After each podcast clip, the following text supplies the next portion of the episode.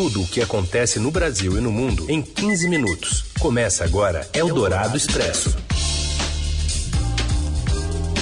Olá, seja bem-vinda, bem-vindo. Eldorado Expresso no ar.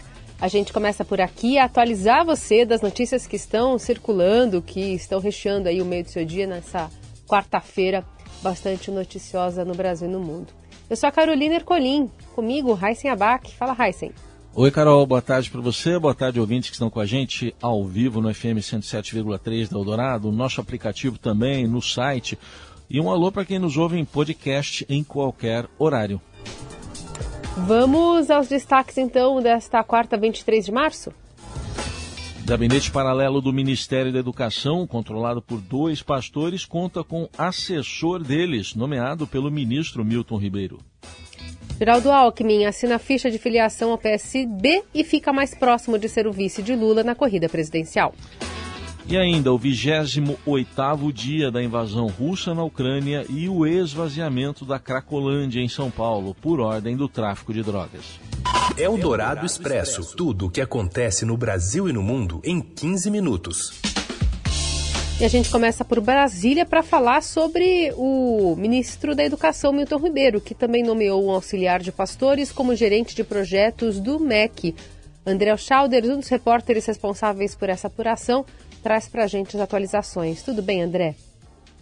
Olá, tudo bem? Tudo certo por aqui.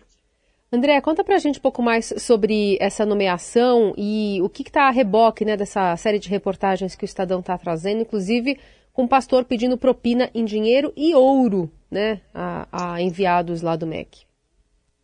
Pois é, então, a gente. Eu estava conversando mais cedo com uma fonte e ela me questionou no seguinte sentido: bem, mas por que, que isso não é um simples lobby desses pastores, no caso? Por que, que isso seria tráfico de influência e usurpação de função pública?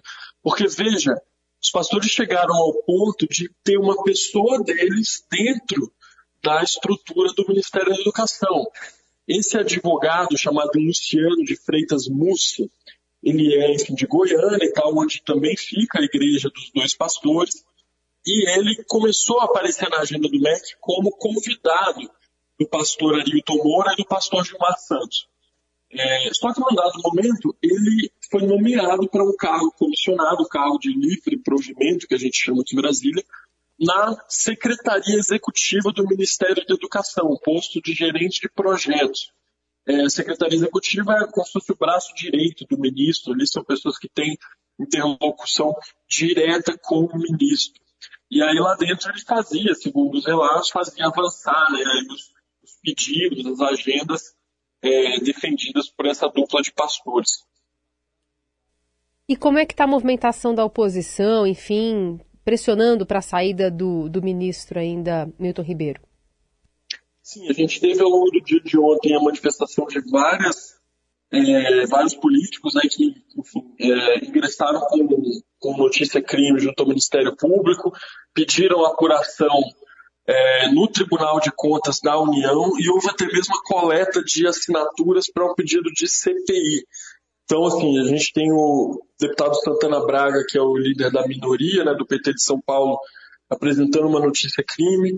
É, os deputados Tabata Amaral, uh, Felipe Rigoni e o senador Alessandro Vieira também fizeram uma representação. Enfim, e começou a coleta de assinaturas para uma CPI. Aí nem certo, né, evidentemente, se isso vai acontecer ou não, ou se vai ter algum desdobramento assim, mais sério é, em relação a esse caso na justiça, mas é, houve a movimentação ao longo de todo o dia de ontem de deputados assim, da oposição e também alguns aliados ao governo, tá? É, por exemplo, a Frente Parlamentar Evangélica se reuniu na tarde de ontem para tentar decidir qual postura eles vão assumir em relação ao pastor Milton Ribeiro, que é, é ministro da Educação, mas também é pastor presbiteriano. Então, assim, é possível que a gente tenha movimentações até mesmo de políticos aliados do governo, conforme, a, conforme o caso vai sendo revelado, né? Muito bem, operações que seguem sendo feitas pelo André Schauders, repórter do Estadão, que está acompanhando essa história de perto. Obrigada, André. Obrigado, valeu, um abraço. Eldorado Expresso. Ainda sobre este caso, em entrevista à Rádio Eldorado, o senador Alessandro Vieira critica a, a, a inação do Procurador-Geral da República, Augusto Aras, sobre denúncias da existência desse gabinete paralelo no Ministério da Educação.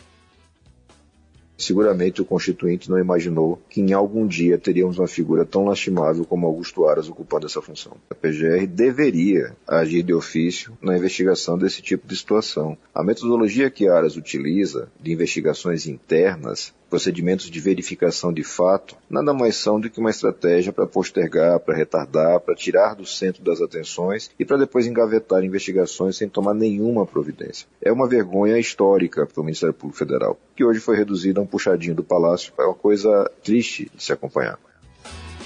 Com deputados da oposição, o senador Nel Tucano entrou com uma representação na PGR contra o ministro Milton Ribeiro por corrupção e tráfico de influência. Eldorado Expresso. A vice-primeira-ministra da Ucrânia, Irina Vereshchuk, afirmou nesta quarta que conseguiu um acordo para tentar retirar civis presos em vilas e cidades ucranianas em conflito.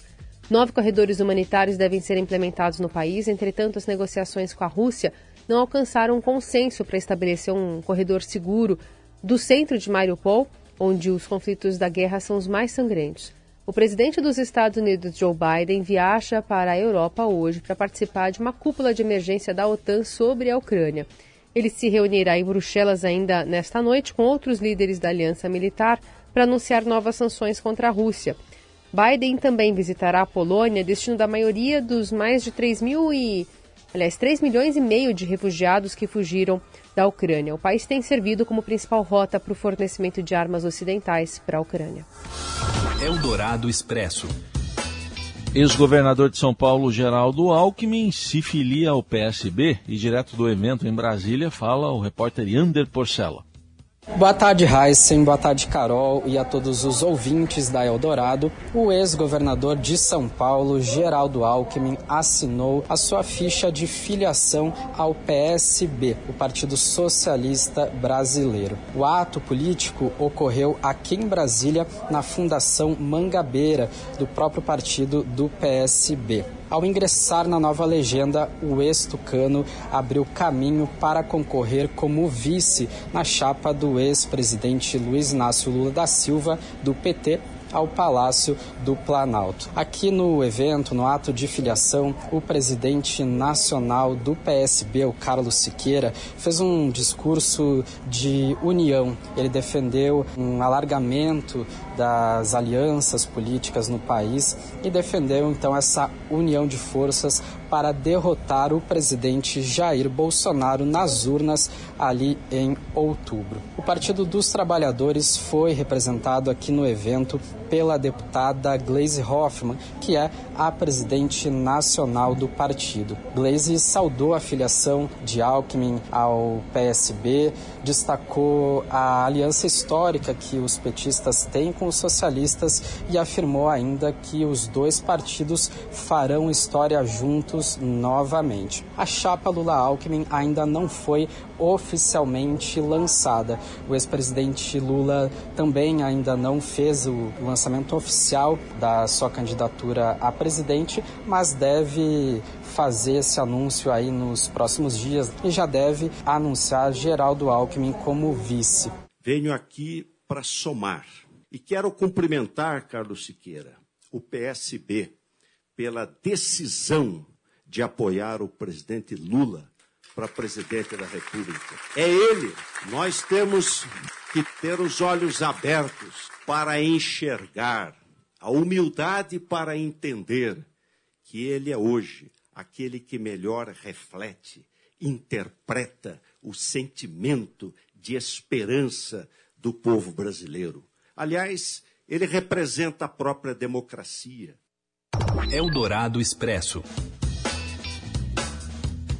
Empresários pressionam o governo contra a importação da China por pessoa física. A repórter do broadcast, Talita Nascimento, traz as informações para gente. Tudo bem, Talita? Oi, boa tarde, e Carol.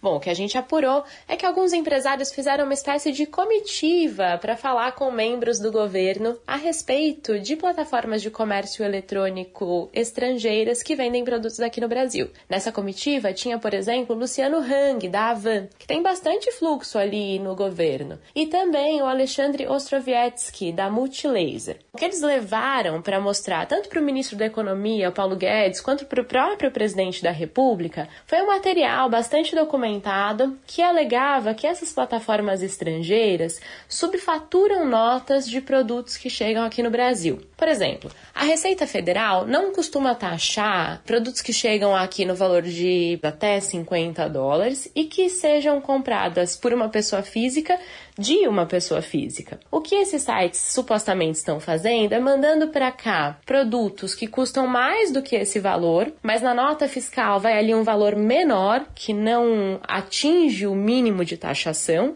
e que na descrição às vezes está escrito até como presente, né, para burlar essa fiscalização. Esse pleito encontrou eco na indústria brasileira que há muito tempo quer que os produtos importados chineses recebam a mesma carga tributária que eles têm aqui no Brasil. Conclusão: várias associações da indústria pegaram esse material que já estava rodando a cúpula do governo com essa comitiva de empresários e protocolaram a denúncia na PGR por meio de um ofício para que o assunto seja investigado pelo Ministério Público.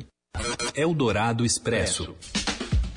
100 milhões de brasileiros não têm o esgoto de suas casas recolhidos e do que é coletado apenas metade passa por alguma espécie de tratamento.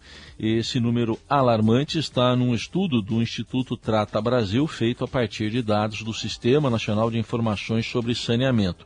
O levantamento mostra ainda a discrepância regional. As cidades do sul e do sudeste estão entre as com melhor cobertura de saneamento, enquanto as piores estão no norte e no nordeste. Eldorado Expresso.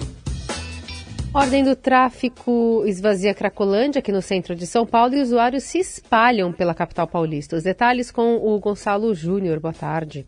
Boa tarde, Heisen. Boa tarde, Carol. Traficantes e usuários de drogas que normalmente ocupavam a chamada Cracolândia, nas proximidades da estação Júlio Prestes, na Luz, se espalharam por vários pontos da cidade. De acordo com a Polícia Civil, essa saída foi motivada por uma ordem do crime organizado da facção criminosa que domina o tráfico na região na última sexta-feira. A polícia atribui essa saída a uma série de ações que foram realizadas na região região com a prisão de 92 traficantes no período de um ano. De acordo com a polícia, a inflação também chegou ao tráfico. O aumento do preço das pedras de crack, principalmente, também teria desmotivado o tráfico na região da Luz. Uma pedra de crack que custava entre 10 e 15 reais passou a custar entre 30 e 40 reais. As ruas Helvétia, Alameda Glete, Alameda Nordman, por exemplo, estão praticamente vazias desde o final de semana. Por outro lado, houve uma migração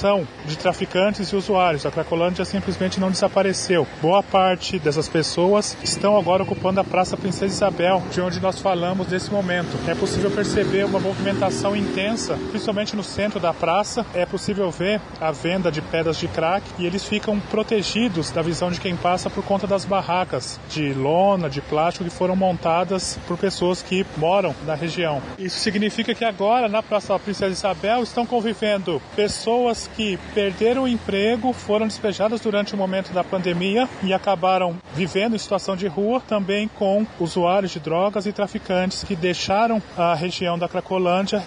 Eldorado Expresso. Seguimos com as principais notícias desta quarta-feira. O presidente Bolsonaro sanciona a lei que autoriza o SUS a receitar medicamentos sem aval da Anvisa desde que recomendados pela Conitec, vinculada ao Ministério da Saúde. Mais informações chegam com a Luci Ribeiro. O presidente Jair Bolsonaro sancionou uma lei que permite ao Sistema Único de Saúde receitar e aplicar medicamento que não tenha recebido o aval da Agência Nacional de Vigilância Sanitária, Anvisa. Mas isso só pode ocorrer se o remédio tiver sido recomendado pela Conitec, que é a comissão vinculada ao Ministério da Saúde, responsável por analisar e definir se um remédio, um insumo ou outra tecnologia poderá ser incorporada à rede pública. O texto, confirmado por Bolsonaro, tramitava no Congresso desde 2015, mas foi aprovado pelos parlamentares no mês passado. A lei modifica a Lei Orgânica da Saúde, o que na prática afeta a atuação da Anvisa e dá mais poderes à Conitec. A versão original da proposta tratava apenas de questões da Conitec. A parte que tira a Anvisa dos processos entrou depois do projeto, já neste ano, durante a sua tramitação. Antes disso, a lei proibia ao SUS adquirir qualquer medicamento, produto e procedimento clínico ou cirúrgico que não tivessem o uso autorizado pela Anvisa. Especialistas criticam a sanção da nova lei. O sanitarista e professor da Faculdade de Saúde Pública da USP, Gonzalo Vecina, que já foi presidente da Anvisa, disse ao Estadão que o aval para remédios do SUS deveria vir de uma agência independente, o que não é o caso da Conitec, que responde à pasta da saúde do governo. Da forma que foi aprovada, a lei tem como principal risco, de acordo com Vecina, a aprovação de um medicamento sem efeito algum ou que faça mal para a saúde, como aconteceu com o kit Covid. Eldorado Expresso. Atenção que tem lote novo de ingressos para a Copa do Mundo do Catar disponível para compra. Será que custa caro? Fala mais, Robson Morelli. Olá, amigos! Hoje eu quero falar da Copa do Mundo do Catar. Isso mesmo, a FIFA coloca mais um lote de ingressos à venda e a correria já é tamanha. No site oficial da entidade você consegue reservar ingressos para a Copa do Mundo do Catar, que acontece neste ano de novembro a dezembro. São meses diferentes do que normalmente acontecem por causa do calor. Lá vai ser no final do ano para dar uma aliviada na temperatura para os jogadores. Esta semana semana a gente tem eliminatórias que vão praticamente definir todos os 32 times, alguns ainda ficarão para fora, mas tem uma boa leva aí que vai ser conhecida nesta semana e um pouquinho no comecinho da outra. Por enquanto, você compra no escuro esses ingressos. Você compra para o estádio, você compra por dia, mas você não sabe ainda quem vai estar ali em campo de um lado e de outro. Por isso, os ingressos adquiridos até o dia 29, eles têm um preço muito mais em conta. Para quem mora no Catar, esse ingresso sai até por 53 reais, o equivalente a 53 reais. Para o torcedor estrangeiro, no caso os brasileiros, pode variar um pouquinho mais, vai ficar ali entre 300 reais até 1.500 reais. Você tem ingressos um pouco nesta faixa. A FIFA já abriu seu canal de venda e no dia 1 de abril, quando tem o sorteio dos grupos, aí sim o torcedor vai ficar sabendo quem enfrenta quem, em qual data, em qual estádio. E aí os preços também vão ficar um pouquinho mais caros. É isso, gente. Falei, um abraço a todos, valeu! Ponto final do Eldorado Expresso de hoje. Amanhã tem mais. Combinado, Heisen? Combinado, gente. Boa quarta. Até amanhã. Você ouviu Eldorado Expresso tudo o que acontece no Brasil e no mundo em 15 minutos.